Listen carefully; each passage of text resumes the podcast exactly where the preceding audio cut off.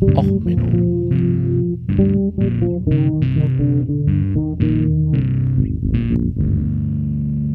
Der inkompetente Podcast über Dinge aus Militär, Technik und Computer, die so richtig in die Hose gingen. Ja, herzlich willkommen zu Auch Menno, dem Sonderpodcast für alles, was in Militär und Technik in die Hose geht. Ja, auch selbst in der Ansage. Also herzlich willkommen wieder zum Kriegstagebuch Ukraine. Heute mit der Sonderfolge WDW, very dumm verlaufen. Die äh, Luftlandetruppen der Russen. Ja, ähm, ich bashe immer gern auf Fallschirmjägern rum. Und ähm, sorry, das ist jetzt wieder so wie auf dem Rummel. Also Jetzt noch eine Runde, noch eine Runde, Fallschirmjäger, Bäsche, Bäsche, Bäsche, jetzt ohne Fallschirm, Schirm, Schirm, Schirm. Nein, ähm, lassen wir mal den Quark an der Seite. Es ist halt so, dass man jetzt in dem Ukraine-Konflikt sieht, worin sind Fallschirmjäger gut und warum sind Fallschirmjäger schlecht. Und ähm, ja, die Rus Luftlandetruppen der Russen haben so einiges gezeigt, was sie können und was sie nicht können. Ähm, Gerade in den ersten Tagen dieses Krieges. Und da könnte man ja mal drüber reden. Also, äh, die Luftlandetruppen selber sind eine Sonderwaffengattung, eine besondere Waffengattung in der russischen Streitkräften. Die sind direkt dem Oberkommando der Streitkräfte unterstellt. Ist also so im bisschen im Vergleich wie bei den Amerikanern äh, Special Operations Command, ja, Deutschland das KSK direkt, direkt unterstellt dem äh, Verteidigungsministerium. So, hat circa 45.000 Soldaten als Motto niemand außer uns und hat als Farbe das blaue Barett und die haben auch so blaue Unterziehhemdchen. Diese gestreiften Hemdchen kennt man vielleicht. Und ähm, ja, Spitznamen die geflügelte Infanterie. So, ähm, es wurde im Zweiten Weltkrieg die ersten Luftlandetruppen aufgestellt. Da wurden die auch zuerst eingesetzt. Folge über Fallschirmjäger hatte ich ja schon ein paar Mal. Ähm, und ähm, wie gesagt, bei den Russen ging es dann halt am 2. August 1930 los. Dort hatte man ähm, dann gute Erfahrungen gemacht und hat dann dort sich gesagt, okay, ähm, wir wollen das weiter behalten. Und dann, als die Sowjetunion aufgelöst wurde, hat man halt 1992 äh, diese Truppen wieder aufgestellt. Und als ähm, schön ähm, eigene Brigaden und Divisionen und so aufgestellt. Also das erste ist die siebte Garde Luftsturmdivision fürs Gebirge spezialisiert, die 76. Garde Luftsturmdivision, die 98. Garde Luftlandedivision und die 106. Garde Luftlandedivision. So, ähm, dann gibt's noch kleinere Regimenter und dann gibt's noch die selbstständige Luftsturmbrigaden, die als ähm, Aufwachskräfte gebaut sind. Und dann gibt's natürlich noch die Spätzners, das sind dann so diese ähm, ja, Spezialtruppen der Russen. Die Spätzners sind eigentlich als Antiterroreinheit geplant und als Partisanenkampfeinheit. Muss man jetzt auch mal dazu erklären. Die sind also dafür gedacht, im Kriegsfall irgendwo hinter feindlichen Linien rumzuhüpfen und Anschläge zu verüben, Kommandostellungen auszuheben und ähnliches. So, das hat man ja auch im Ukraine-Krieg jetzt gesehen, dass die Tage vor ähm, dem Angriff und auch am ersten Tag des Angriffs relativ viel Saboteure unterwegs waren, ähm, die aber scheinbar relativ gut von der ukrainischen Polizei aufgehalten wurden. Also das heißt, ähm, hier hat man jetzt tolle, tolle Spezialeinheiten und die sagen, ja, äh, Entschuldigung, ohne Papiere kommen Sie hier nicht durch, äh, bleiben Sie mal stehen. Ähm, das wurde also in den ersten Tagen relativ schnell abgestellt. Also über die Spätzners reden wir jetzt erstmal nicht groß. Die sind relativ auffällig, unauffällig gewesen. Also gab Probleme, aber die wurden dann eingefangen von normalen Polizeieinheiten. Ähm, jetzt kommen wir zu den Luftlandetruppen. Jetzt muss man sich erstmal überlegen, was ist denn eine Luftlandetruppe? Also, na, wir möchten einen Soldaten aus dem Flugzeug werfen. Wir möchten, dass er am Boden halbwegs kampfbereit ist, das ist hilfreich. Also Pfannkuchen kämpfen nicht besonders gut. Also ähm, stattet man ihn mit einem Fallschirm aus. So, so ein Fallschirm hat ein Maximalgewicht, das er tragen kann. Ähm, jetzt kann ich natürlich einen größeren Fallschirm an den Soldaten packen, dann wird aber der, das Gesamtsystem Fallschirm und Soldat schwerer. Wir haben ja grundsätzlich das Problem mit Luftlandetruppen, dass diese ähm, sich durch die Luft bewegen. Luftbeweglichkeit hat den Nachteil, alles was schwerer als Luft ist, braucht man mehr Antriebstechnik. Ich hatte auch im Podcast mal eine Folge über amerikanische Pläne mit Raketen äh, Streitkräfte zu verlegen. Das ist halt dank der Raketengleichung brauchst du halt je mehr Soldatenmaterial du verteilst, immer mehr Treibstoff wird dann relativ schnell unökonomisch. Dasselbe gilt auch bei Luftlandetruppen. Wenn ich jetzt also in einem Flugzeug oder in einem Helikopter Leute transportieren will, habe ich ein Maximalgewicht, das dieses Fahrzeug tragen kann. Das ist halt nun mal Physik im alten Griechenland. Ne? Man kennt das. So, jetzt habe ich also das Problem, ich möchte die Soldaten, Maximalmenge an Soldaten mitnehmen, weil maximale Kampfkraft, dann können die nur ein relativ minimales Gewicht mitnehmen, weil entweder ne, schweres Dacker oder schweres Soldat. Beides zusammen geht nicht. In Russland hat man dann auch experimentiert mit Luftlandepanzern. Ähm, diese Panzer sind toll. Die werden dann auch mit Fallschirm und Raketen gebremst und alles total toll. Also nicht für die Besatzung tolle Technik, aber theoretisch tolle Technik. Also wenn es funktioniert und die Besatzung kampfbereit samt ihrem Fahrzeug am Boden ankommt. Ähm, das Nachteil ist natürlich, diese Panzer sind auch sehr dünn gepanzert, weil, hm, naja, 20 Tonnen Panzer bei einem Flugzeug, das dann halt vielleicht nur 30 Tonnen trägt, kann ich nicht unterbringen. Also insgesamt sind diese Panzer dann natürlich leichter gepanzert als normale Panzerfahrzeuge. Dasselbe gilt natürlich auch für die Fallschirmjäger. Die sind von der Bewaffnung her tendenziell leichter ausgestattet, weil schwere Waffen haben den Nachteil, sie verschießen größere Patronen, größere Geschosse, Größere Geschosse ist mehr Volumen. Mehr Volumen mit einem hohen Dichtmaterial, also Blei oder ähnliches, sorgt für höheres Gewicht. Deswegen heißen die auch schwere Waffen. Ne? Erstaunlich. Ähm, so, das heißt, diese Soldaten sind nicht ausgestattet mit besonders viel Nachschub, mit besonders viel schwerem Gerät und meistens auch nicht mit besonders viel Essen und Trinken, weil auch Wasser wiegt komischerweise ein Liter ungefähr einen Kilogramm. Wer hätte das gedacht? Naja, und ähm, da ist halt der Nachteil, wenn ich jetzt ne, Wasser für drei Tage mitnehme, sind das sechs Kilo plus minus, je nachdem, wie gut man hydriert sein will. Essen für einen Tag ist ein halbes Kilo bis ein Kilo.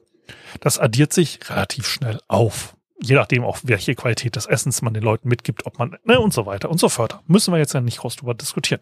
Das heißt, diese Luftlandetruppen sind normalerweise sehr schnell verlegt, sehr schnell im Einsatz, aber nicht lange im Einsatz.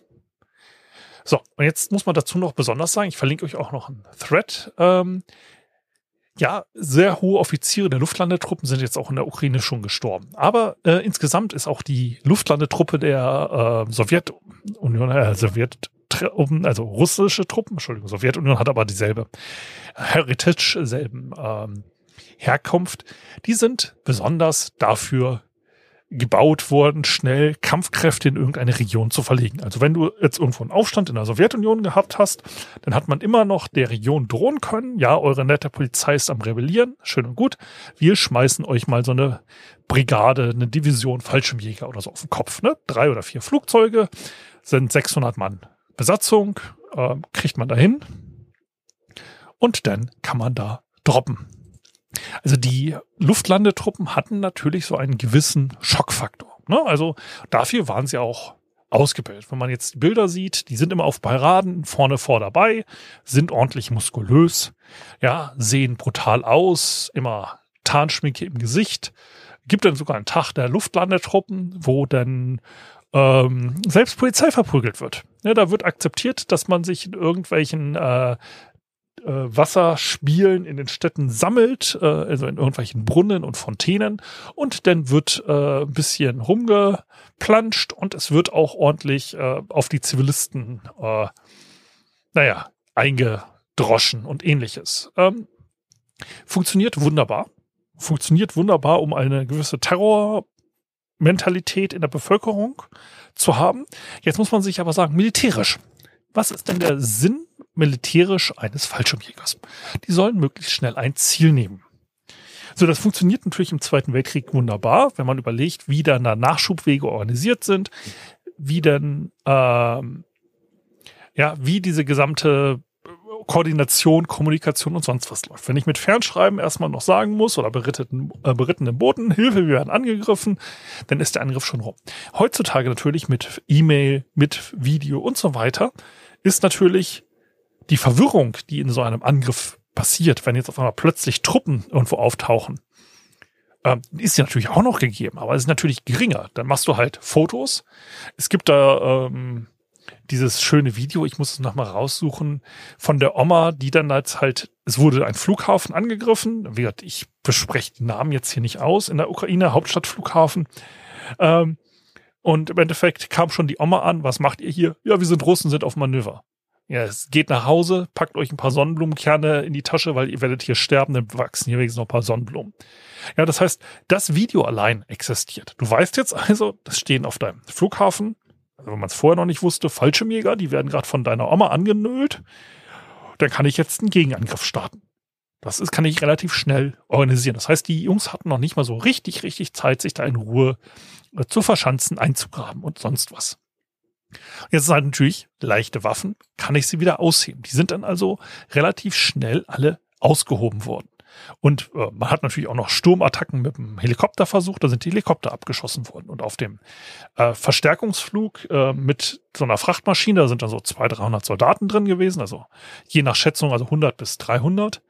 Ähm, da ist so eine von den Maschinen abgeschossen worden. Das tut natürlich dann richtig, richtig weh, weil, naja, in Deutschland, wenn wir 300 Fallschirmjäger verlieren, dann haben wir gar nicht mehr so viele. Ne? Das ist gar nicht mehr so viel da. Das wären dann drei Kompanien ähm, zu je 100 Soldaten.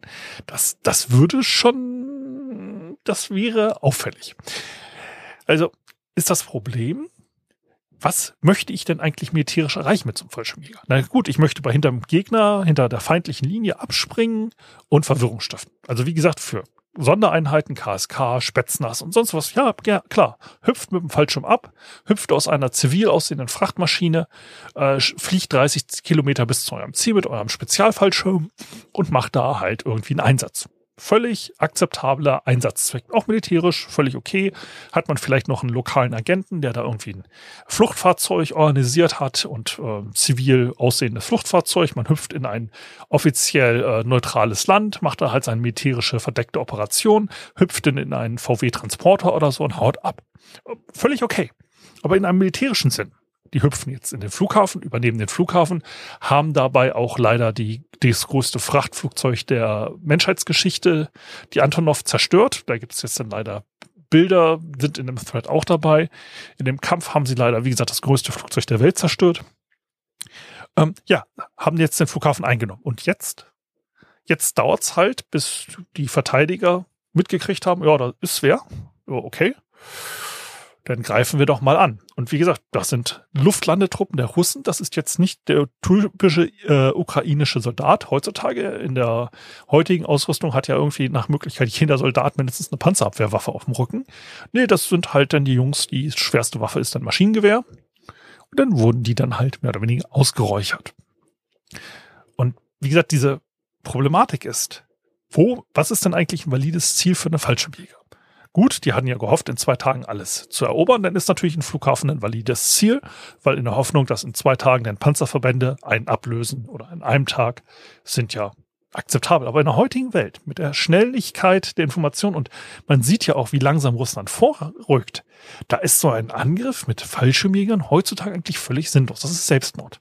Entweder ich hüpfe so nah an den eigenen Truppen ab, dass ich jetzt in 20, 30 Kilometer Entfernung ähm, da, wo man sich fragt, okay, brauche ich da überhaupt Fallschirmjäger mit dem Flugzeug? Also ich rede jetzt vom Flugzeug, so große Transportmaschine, oder nehme ich dann nicht lieber einen kleinen Helikopter?